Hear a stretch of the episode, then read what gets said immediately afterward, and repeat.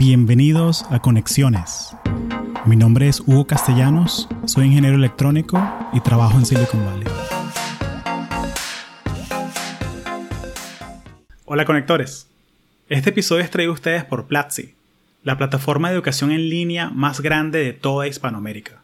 Platzi tiene más de 600 cursos en temas como marketing digital, programación, emprendimiento, negocios en línea, SEO, e-commerce y demás. Todos estos cursos son dictados por profesionales de la industria. Platzi es el lugar ideal para repotenciar tu carrera de manera virtual. Y si quieres aprender más sobre Platzi, te recomiendo que averigües y le des clic al link que está en las notas del show, platzi.com barra conexiones. Visita y ve todos los cursos que ofrece. Gracias. Natalia Pulido, bienvenida a Conexiones. Gracias. Hola. Cuéntame tu historia. Cuéntame un poquito sobre ti, sobre cómo llegaste a este mundo de, de tech. En sí, esta intersección de tecnología con creatividad, ¿cómo, cómo llegaste a este mundo? Cuéntame. Yo toda la vida siempre fui súper buena en matemáticas y todo eso, pero yo nunca en mi vida había tocado algo de código, de programming, a mí un computador para, o sea, nunca me gustaban los computadores. Yo fui cheerleader, fui como súper social y eso, como que yo nunca de video games, ¿sabes? Nunca, nunca me gustó. Siempre era deportes, todo lo que fuera afuera. Pero sí, me iba muy bien en las matemáticas y me encantaba el arte. O sea, no sé dibujar muy bien, pero me encantaba. o sea, yo veía, pasaba el o sea, cuando era chiquitica, todo el tiempo me metía en YouTube. Había un, un, artista que se llamaba Unicorn, no sé qué, y hacía cosas con basura que encontraba. O sea, era como Coca-Cola, cosas así, y él las guardaba todas las botellas esas que iba encontrando y hacía algo diferente. Entonces yo empecé a, a colectar basura también, es que porque voy a hacer un cuadro algún día que va a ser demasiado hermoso y ensayaba las cosas que él hacía y de todo con spray paint y yo tenía toda una caja así de, de arte. Y mi mamá algún día dijo como que no, Natalia, te estás volviendo como eh, un trash collector, algo así, no, te voy a botar todo y me botar toda la basura. Nunca hice todo esto, Un poquito hippie esto. Que... Sí. Nunca pude terminar mi o hacer mi arte, pero bueno, o sea, eso es todo para decir que me encantaba todo lo que fue así creativo y de todo, pero como me iba también en matemáticas y me iba bien en los estudios y todo eso, nunca me dejaron tomar casi, casi clases de arte en high school y eso porque siempre me decían, te tienes que tomar como las de honor y no sé qué. Bueno, llegué a la universidad, o sea, aplicando a las universidades. Mi mamá me decía que tenía que estudiar algo de ingeniería, mi hermano es ingeniero civil y todo eso, y yo como que, pero veía todas las carreras de ingeniería civil y me aburrían, o sea, yo construir calles, no, de, no sé, sentarme detrás de un computador a hacer solo código, tampoco, o sea, nada me llamaba la atención y me puse ahí como que a rezar y todo, y algún día en mi, en mi colegio, eh, UF, eh, hizo un, como una charla y eso, llevaron un pamphlet y yo apenas la abrí, cuando vi decía Digital Arts Engineering y yo, oh my god, esto es lo mío, o sea, ni sabía de qué se trataba, pues, literal, o sea, no sabía de qué se trataba, de nada, nada, nada, solo vi arte, ingeniería, dije, mami, la encontré, o sea, ya creo que es este. Entonces, pues obviamente toda la aplicación de colleges y todo eso no fue fácil, pero bueno, me aceptaron en UF y yo como que, oh my god, ok, puedo llegar a esto mi primer día de clase llegué disque a Programming 101, algo así, porque yo no sabía, casi toda la carrera era Computer Science Engineering, que yo nunca en mi vida había escuchado que era Computer Science, o sea, nada que ver para nada de eso. Y bueno, llegué a la primera clase, es que Programming 101, y yo entré a la clase y dije, ¿qué es esto de Java? O sea, no sé qué es Java. Y alguien me miró como que, ¿es Java? Y es de esto se trata tu carrera, o sea, de programming. Y yo como, oh Dios, ¿qué es esto? ¿En qué me metí? ¿En qué me metí? Porque, porque, y un poquito de background, o sea, porque, porque tú eres colombiana, eh, creciste en Miami, o sea, te viniste aquí con los cuatro años, ¿no? Y, y, obviamente que de pronto si no estás metido en el juego de STEM, desde middle school, high school, eh, ¿sabes? No, no ibas a saber que era Java, pues no, no se suponía. Nada, o sea, yo nunca tomé una clase de programming, nada que ver, pero eso sí, o sea, yo en college, eh, digo, en, en el colegio y todo eso, Tomé cálculo 1, cálculo 2, o sea, súper avanzada en matemáticas, pero nada que ver con computadores, tecnología, nada de eso. Entonces llegué a la universidad y me tocó comenzar de cero, aprender todo, o sea, de qué era lo que me había metido, de todo. resultó que Digital Arts Engineering era como una combinación de, bueno, de Computer Science y a la vez era como cosas de 3D, eh, de animación, de modeling. También me tocó tomar escultura con la gente de arte, entonces fue súper interesante porque yo estaba como que una ingeniera tomando clases de arte y te hacían hacer como critiques y todo eso, como que explícame por qué escogiste estos materiales y estas cosas y yo, no sé, me dijeron que escogiera algo, así como que me trataron como una artista, pero yo era más ingeniera, no sé, ahí como un mix todo raro. Pero bueno, ahí comencé con todo eso, como UF es un research school, yo dije, no, desde un comienzo dije, me tengo que meter en algo de research porque eso es lo que es conocida. Entonces, el jefe del programa de Digital Arts Engineering, eh, él tenía como que su propio research lab y me metí en su, le pregunté que si podía hacer algo y me dijo, sí, métete a hacer algo en Unity, que es un programa de 3D. Y yo nunca en mi vida había escuchado eso, me puse a ver un tutorial en YouTube, seguí el tutorial como step by step, hice exactamente lo que ellos hicieron, era un parque,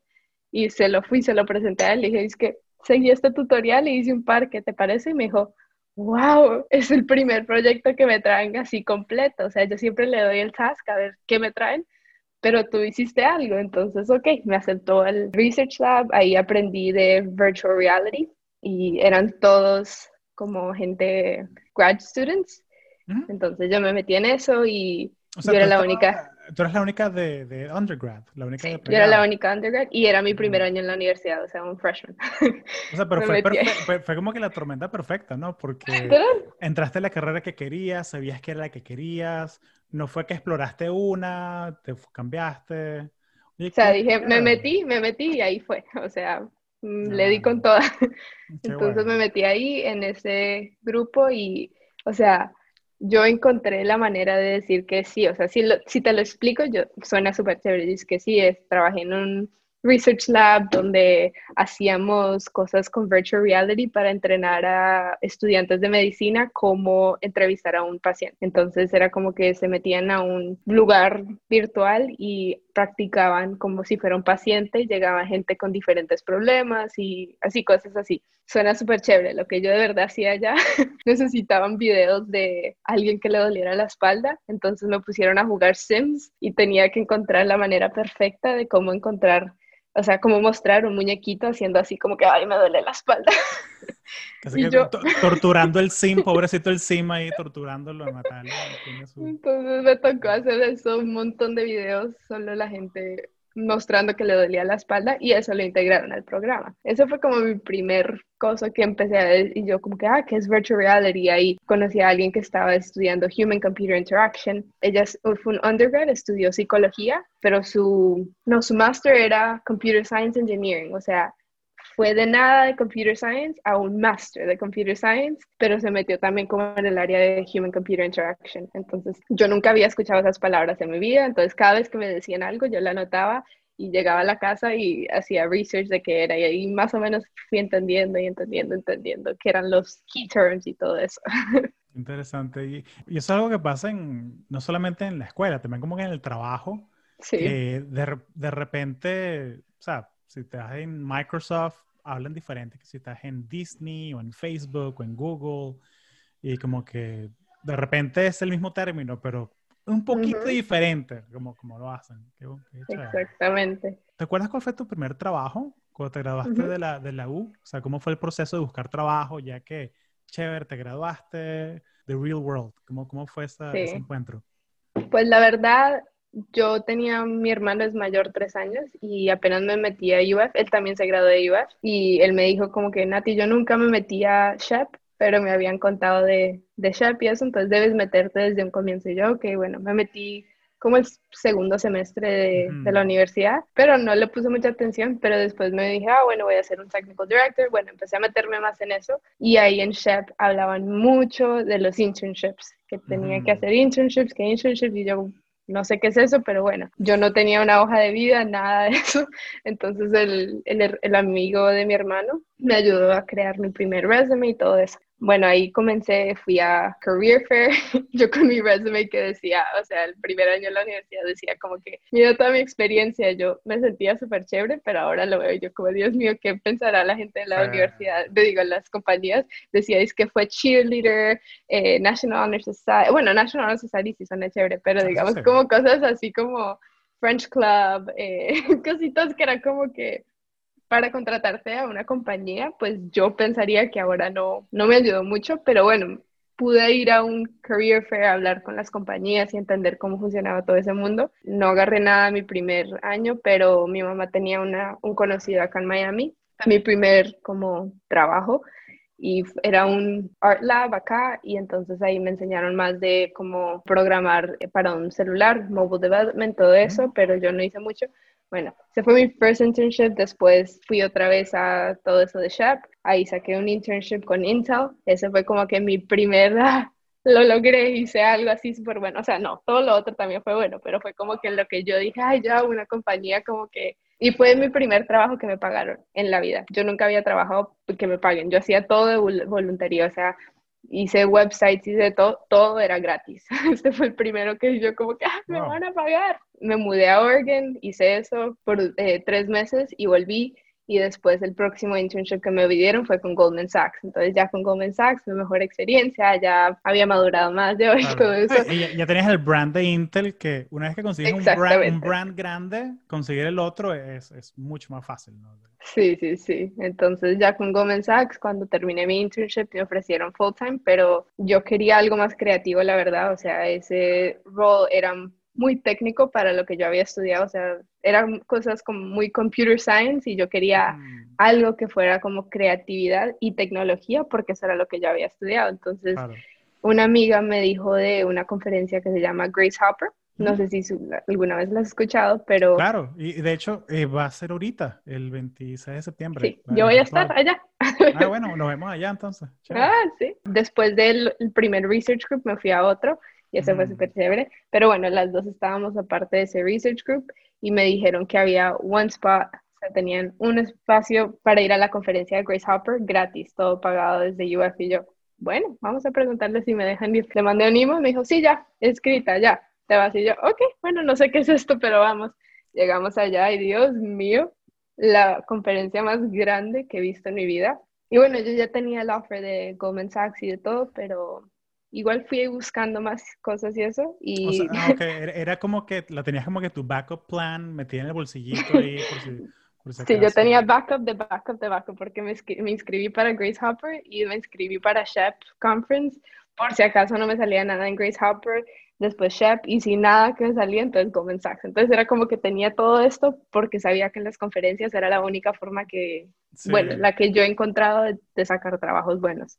Claro. Y creo que es algo que, más que nada para la gente que no le tiene un poquito de miedo a ir a conferencias o hablar con reclutadores, realmente es la manera más, más efectiva. Más fácil de, todo. del tiempo, o sea, porque puedes aplicar online y una de 500 personas o 1000 personas, pero hablarle cinco minutos a un reclutador y contarle tu historia y como que construir esa, esa confianza, ¿no? Esa conexión, hace toda la diferencia. Porque lo que, tú dices, de pronto que el primer año no te fue tan bien, pero el segundo año fuiste con más experiencia, tenías ya una, una, un brand en tu, en tu resumen, aunque sea ir a la conferencia para practicar. Exacto, eso es lo que yo hice en mi primer año de, de todos los career fairs de UF.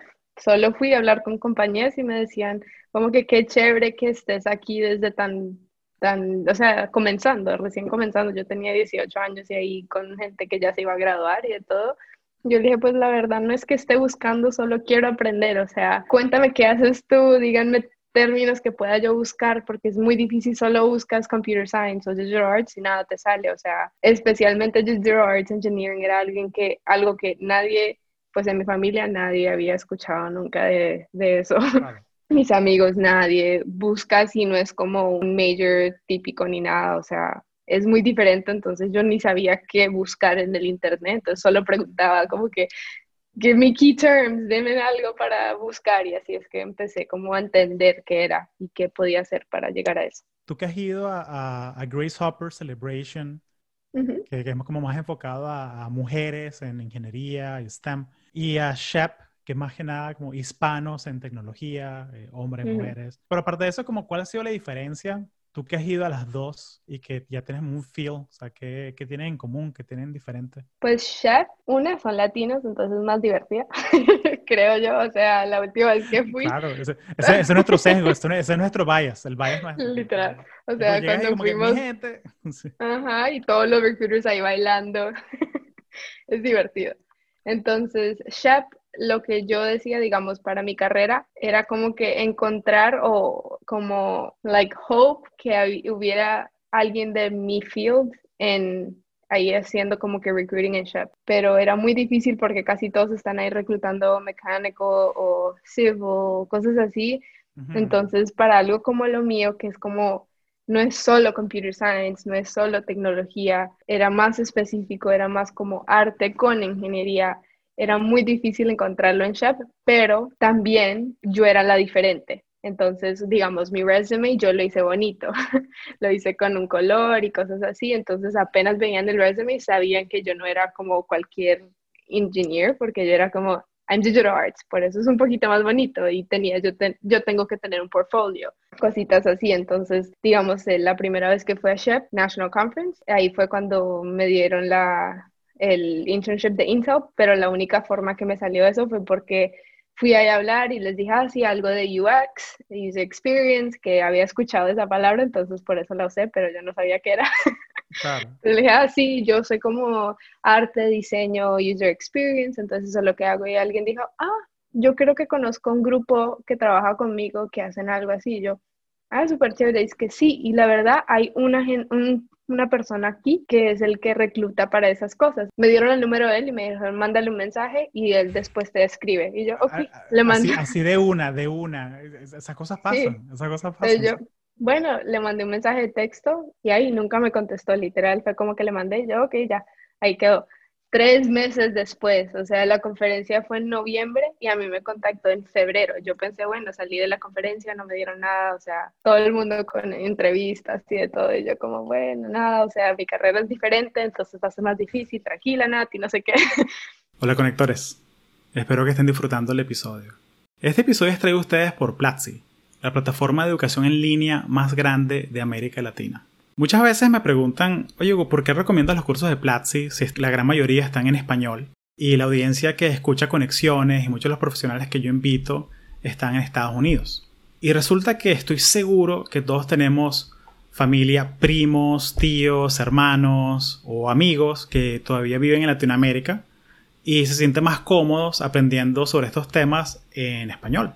Entonces, aunque tú seas un profesional que ya la estás logrando en tu carrera, Ve Platzi como una cosa que le puedes regalar a un primo, un tío o alguien que vive en Latinoamérica o en cualquier lugar del mundo y tiene curiosidad de aprender sobre estos temas y lo prefiere hacer en español. Entonces Platzi no solamente puedes comprar una suscripción para ti, sino también si te quieres convertir en estudiante o regalar una suscripción de estudiante, lo puedes hacer. Así que ve ya mismo al link eh, platzi.com barra conexiones y explora más de 600 cursos que Platzi tiene en emprendimiento, programación, inglés técnico y demás. Gracias y espero que disfrutes el resto del episodio.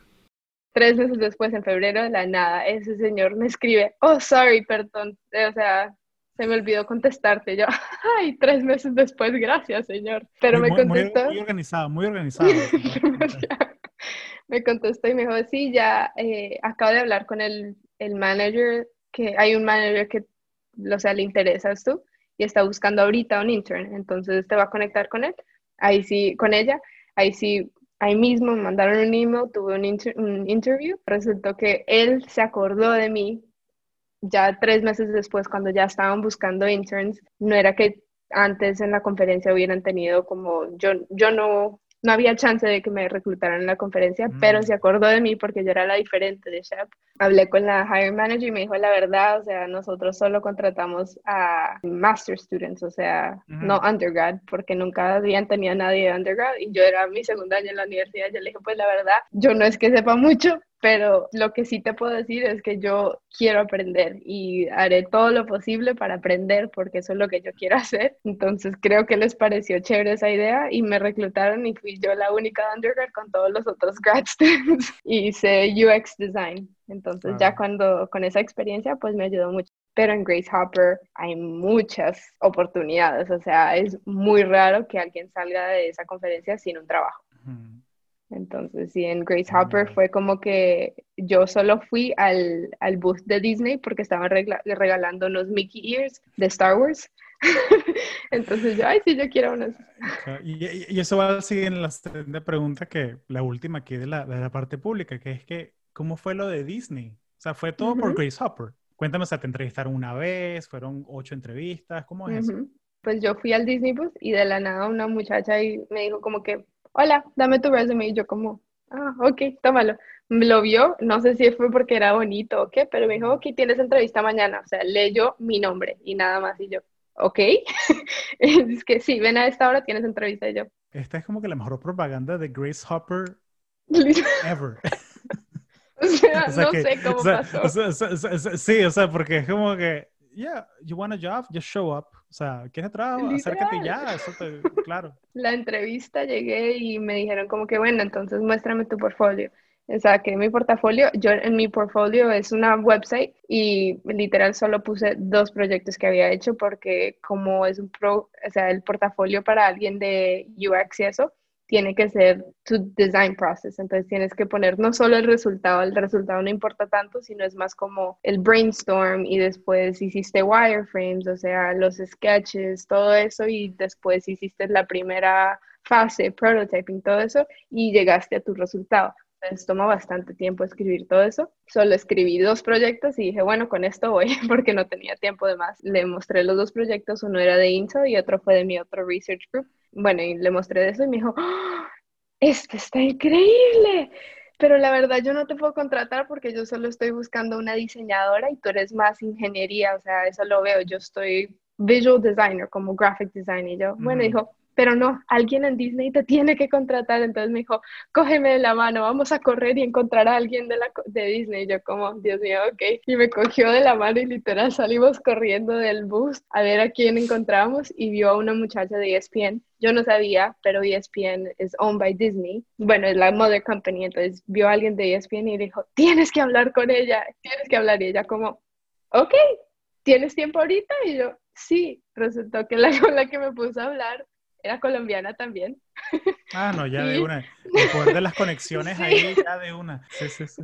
Y, y, ella era parte de ESPN. Estaban buscando, ellos estaban comenzando un nuevo grupo, era de Advanced Research, y iban a hacer un grupo de Creative Innovation. Entonces, como que le empecé a contar toda mi historia, que a mí me encantaba usar todas las cosas que fueran innovation, que nuevas tecnologías, virtual reality, augmented reality, brain computer interfaces, todas las cosas así. Y me dijo, ¿sabes qué? Me caíste bien. Mañana te va a llamar alguien. Y yo, ok, entonces me llamó alguien. La entrevista fue como que, dime, Natalia, ¿tú qué quieres hacer? O sea, es un japonés loco, lo amo, pero, o sea, él sabe que es loco, pero él fue mi manager después. La entrevista literal fue como que, dime, ¿qué quieres hacer tú de tu vida? Y yo, la verdad, ahí me dijo como, ¿y a ti te gustan los deportes? Y yo, si te soy sincero, no. yo veo el fútbol, yo veo el fútbol más o menos, porque soy colombiana. Cuando voy a Colombia, porque la rumba es buena, ¿no? Sí.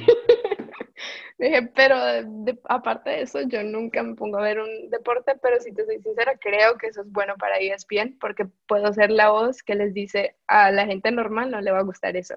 Me dijo, sabes que es verdad, ¿y qué quieres hacer tú de tu vida? Y yo, quiero hacer algo que valga la pena, que pueda ayudar a la gente, que sí, esas cosas así. Entonces creo que le gustó mi respuesta y me dijo, ok, dos días después me dieron el offer y ahí fue más fácil la decisión, o sea, como que Disney o Gomen, Gomen era increíble, iba a tener más experiencia técnica que ahora pienso de pronto hubiera sido bueno, pero a la vez ahorita tengo es como que experiencia de arte y tecnología y sí, entonces ahí terminé en ESPN y después la compañía adquirió a Fox, entonces hicieron todo un reorg y ahora no, no soy parte, o sea, sí es ESPN, pero ahora es todo el Walt Disney Company, yo soy parte de DTCI, que es Direct to Consumer International, y después me trasladaron como que para hacer es UX Engineer, que somos cinco ingenieros en el grupo de diseño y hacemos prototipos y cosas así. Mira, y el Mandalorian, la segunda temporada, ¿qué va a pasar? No, mentira, no te voy a preguntar nada de eso.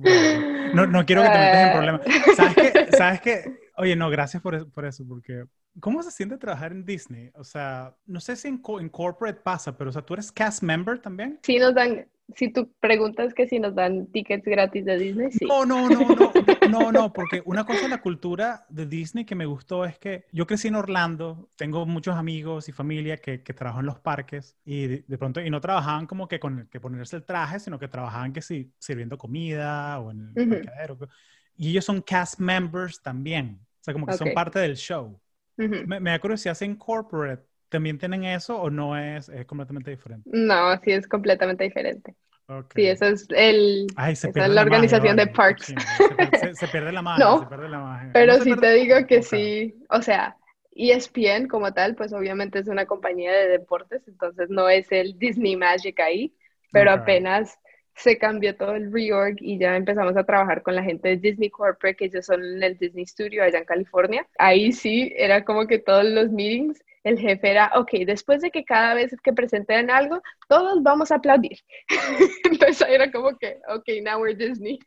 Me gusta compararlo con el, tema de code switching, que es que de repente estás hablando con alguien que es latino o con alguien que es gringo, que uno, uno como que modula un poco, ¿sabes? Que, oh, sí. eh, toda la gente alrededor mío es gringa, voy a mover las manos un poquito menos. ¿sabes? Sí. siento que eso pasa en los meetings también, que, oh, esto es con ESPN, oh, esto es con Disney. Eh, eh, Exactamente, pero, o sea, todos somos la misma compañía, entonces, ahora se siente eso menos, pero antes sí era como que, ahorita vamos a hablar con la gente de, de ESPN más serio. Y los otros eran como, hello everybody, how's your day? No, por eso me recordó la reclutadora que te cogió de la mano y que, let's go in, an adventure and find you. Y literal, fue como, bueno, ¿sabes? Como que me imaginé como que helada llevándote de la mano a tu príncipe azul. Sí. Mi príncipe azul de ESPN. Sí. O sea, y tu título ahorita es UX Engineer, ahorita. Sí. ¿Qué clase de problemas resuelve un UX engineer? Sí, es interesante porque somos, como te dije, somos cinco ingenieros en el grupo de diseño. Entonces, si lo quieres en términos de Disney, we make designers dream come true. porque básicamente hacemos prototipos para varias razones. Unos prototipos son como para poder demostrar que una idea es válida y si se puede hacer con la tecnología que están usando los ingenieros verdaderos para los productos. Entonces, digamos, nosotros, mi grupo, hacemos web, mobile, todo tipo de development. O sea, a mí me tocó aprender, yo llegué sabiendo más o menos todo lo de computer science, pero no muchos idiomas. Me tocó aprender codificar en JavaScript, pero no solo JavaScript, sino React, que es como el framework que ahora usan. Entonces me tocó aprender en eso. Ahorita también estoy aprendiendo en Swift, entonces para hacer aplicaciones móviles y de web. Y lo que hacemos es tratar de usar las tecnologías exactas que usan los ingenieros que están haciendo los productos de Disney. O sea, no solo cosas como las ideas, sino también como motion, cualquier cosa de animación los ingenieros muchas veces como que no, eso no lo podemos hacer en este producto porque tenemos más cosas, o sea, cosas más importantes que hacer. Si nosotros les decimos, miren, así se hace, es posible, no es tan difícil, les ayudamos con el código, tomen, entonces ya hay más posibilidad que lo hagan y que o sea, los productos al final salen mucho mejor. Ahorita estamos haciendo para todo tipo de compañía, entonces yo he hecho proyectos para ESPN, para Fantasy, sea, ESPN Fantasy, ahorita National Geographic, que es probablemente mi favorito porque me encanta viajar. Claro. Entonces sí es divertido, o sea, los prototipos son, si tú ves los prototipos, muchas veces parecen que fuera la aplicación en sí. O sea, digamos, un prototipo de ESPN, hacemos todo from scratch, o sea, pero no es nada de backend, no le ponemos nada de data, nada de eso, sino todo es fake pero es como para demostrar cómo se viera, si tú lo tienes en tu mano, así se va a ver y así se siente. Entonces es como para eso y también para user testing, para que podemos, o sea, hacemos un prototipo, se lo damos a unos usuarios y ellos lo usan y dicen, no me gustó esto, esto, entonces podemos corregirlo antes de pasárselo a los ingenieros. hacer el famoso el frown testing, que es que tú ves a la persona usando el app y si la persona arruga la cara, es como que ah, algo está mal ahí, hay, hay, que hacer el botón más grande o, o, ¿sabes? sí. el, el, delay desde que tú presionas el botón hasta que se abre, hay que cortarlo. Sí, entonces exactamente lo que te dijiste, lo del botón más grande. Nuestros problemas, yo he estado en meetings que hablan por una hora de qué grande debe ser el botón y qué font deben usar y qué color debemos usar contra la pantalla blanca o contra la pantalla oscura y por qué. Entonces a mí a veces me toca hacer como la voz del ingeniero en, el, en la charla de los diseñadores y decirles, no vamos a hacer ese cambio solo para ese específico como use case, porque no, o sea, no lo van a hacer. Pero a veces con los ingenieros toca decirle, esta animación tiene que entrar al, al MVP o todo eso, porque si no, los usuarios no van a entender cómo funciona esto. Entonces, es como ayudarles a, a eso, a ese proceso. Oye, me encanta, me encanta. Ya para terminar la parte pública, antes de irnos al, Patreon, ¿qué consejo le darías tú a, a, una persona que quiere comenzar una carrera en esto, en UX y en esta intersección de tecnología con ingeniería? O sea, si tuvieses que ser una, una hermana, una prima que tiene 18 y está comenzando la universidad, ¿qué consejo le darías tú a esa persona? Yo diría que sea curiosa, tener mucha paciencia, o sea, no es una carrera de que alguien escucha ahí mismo lo que estudias y te va a dar un trabajo, no. Los primeros años te toca pelearlo. algo que no mencioné fue que en mi resume, en vez de poner Digital Arts Engineering, porque cuando ponía eso no me tomaban en serio. Yo pregunté y me dijeron que sí podía hacerlo. Yo puse Computer Science Engineering con un énfasis en Digital Design. Entonces ahí ya dijeron como, ah, ok, ya entiendo. Encuentra la manera de poder como de sell yourself, de hablar bien de ti mismo, de, de cuáles son tus superpoderes que otra persona no lo tiene. Y ahí poquito a poquito uno va aprendiendo, uno yo cuando estaba en los comenzando pensaba que todo lo que estaba haciendo no era grande hasta que iba a hablarle a alguien de lo que yo había hecho y ya fue como, mentira, sí fue chévere. lo de los Sims me sirvió para después hablarle a otra persona y sacar insa. O sea, cada cosita uno no se da cuenta, pero le va sumando y sumando y sumando. Y así poquito a poquito va llegando, no se puede dar uno por vencido. Entonces, ser paciente, ser curioso, tener creatividad, si te gusta algún, hay muchos chances, solo tienes que, como seguir intentando hasta que llegues a tu meta. qué bueno. ¿Y ir a la conferencia de Grace Hopper o de yes. Como vital. Vital, porque... Vital. sí, sí, oye, qué genial. Tenemos que conseguir a esa reclutadora de Disney para traerla pues, al, al, show de alguna manera. Espero que esto le llegue en LinkedIn de alguna manera. Oye, buenísimo Natalia. Oye, muchísimas gracias. Eh, aprecio mucho tu tiempo. Claro, con gusto.